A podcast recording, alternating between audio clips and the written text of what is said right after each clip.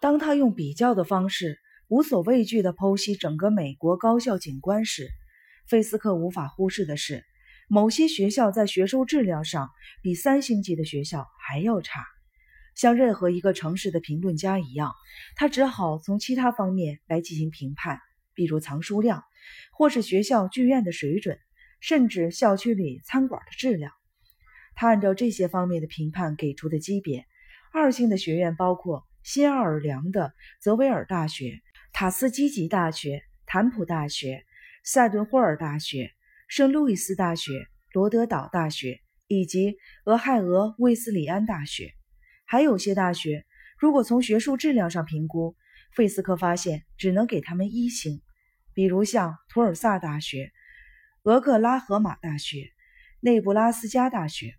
不管怎样，这些大学在一定程度上都有一些值得夸奖的地方。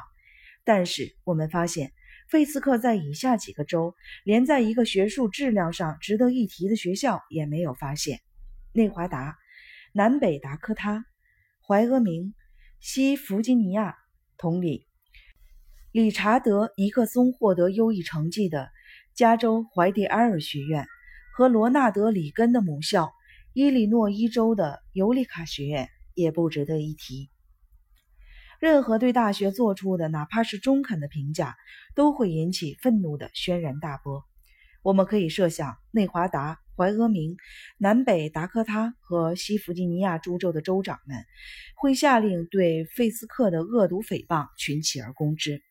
大声谴责这个偏执、有眼无珠、假充内行、维护东岸既定权利的费斯克，存心蔑视西部。而且性格上的相应缺陷使他根本不适合待在报社的批评部门里等，在他们的领地内发动宣传攻势，推广他们的州，是州长们长期以来的重要任务之一。看到州长们拼命维护其领地的教育荣誉，我们大可不必感到吃惊。但是，我们想不到一个执教于某个级别较低的学校的教授会对费斯克发动攻击，因为我们假设。一个教授还是懂得批评的性质的，知道批评构成观点，而且观点越多、越激烈、越活跃越好。由于你的大学被某家报纸的雇员判低了等级，而卷进了公开的论战，说明你干的是公共关系，而不是与知识有关的事情。更要不得的是，这简直是在暗示你对自己执教的学校的社会地位也没有多大的信心。我这里指的是大卫·贝内特先生。他是希拉丘兹大学的历史学教授，无疑他希望自己执教的大学在学术质量上被评为五星或至少是四星。可是他却发现，费斯克竟然只给了希拉丘兹大学二星，这使他大惊失色。评定这个级别的原因，一部分是基于学生们填写的调查问卷，另一部分基于对学生们的个人访谈。根据学生们提供的信息，菲斯克写道。文理学院的文科和理科课程混乱不清，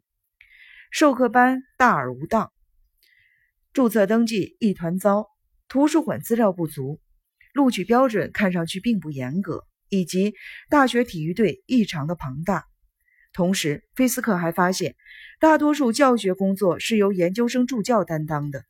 受访的学生们几乎没有什么道德感，他们告诉费斯克，甭管是谁，只要付学费就可以进来。面对这么糟糕的调查结果，费斯克于是给了这所大学二星。然而，贝内特教授的反应不是去纠正这些不足，例如整顿注册混乱，或是改革助教的课程安排，而是去责怪费斯克对学校弊病的揭露，并对这个在他看来不过是坏消息传播者的人横挑鼻子竖挑眼。他写了一封信给坏消息传播者的老板——纽约时报出版商。阿赫·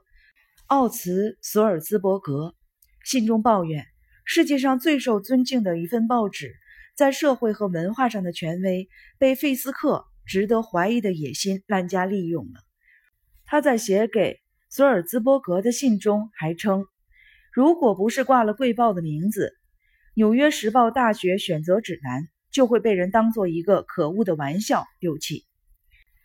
对于这一事关。希拉丘斯大学名誉的事件，同时还牵扯到了爱德华·费斯克通过调查得出的使大学蒙受伤害的级别这样的重大的问题。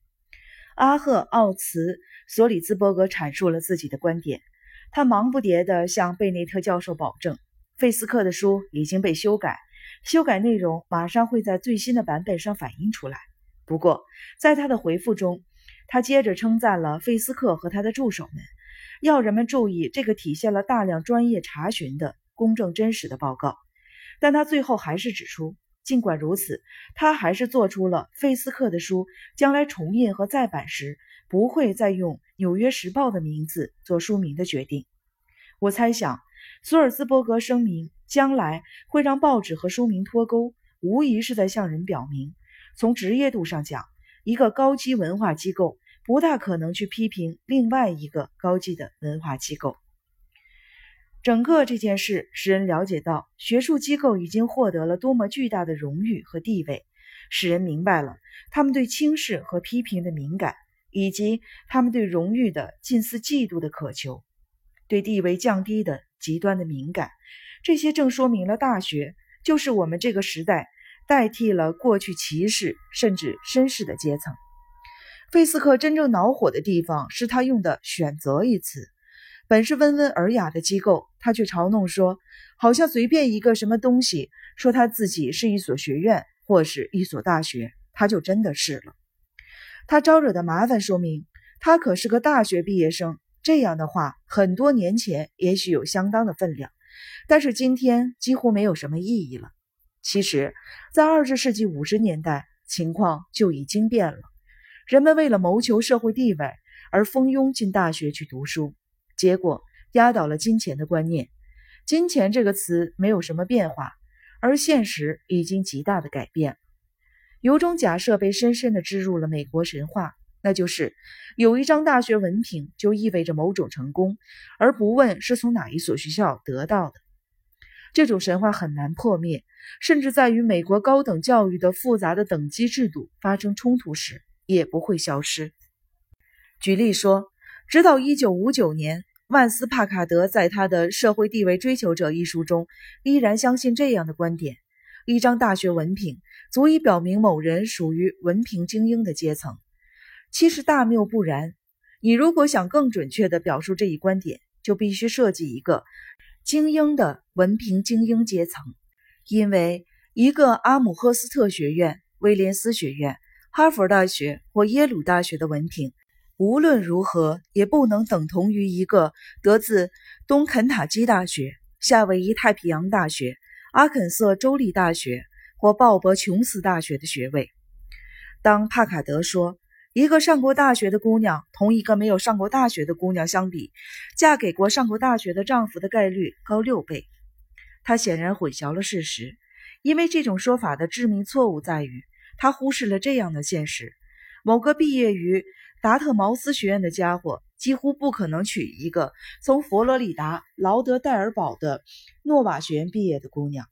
甚至到了1972年，帕卡德还在大谈特谈他为之陶醉的平等观点。可他犯的还是同样的错误。在陌生的国家中，他喜滋滋地说：“1940 年，大约有百分之十三的适龄青年进入了大学。”到了一九七零年，进大学的人已经达到了适龄青年的百分之四十三。其实根本不是这么一回事，上大学的人的比例还是百分之十三左右，另外百分之三十的人所上的不过是被称为大学的学校罢了。这些可怜的孩子和他们的父母一直在上演着永恒不变的美国式的追求，不过他们追求的不是知识，而是尊重和社会地位。爱德华·费斯克提出的选择信息，恰恰表明，真正进了大学的年轻人数目将总是保持在百分之十三左右，其他人只是在选择更高的社会地位。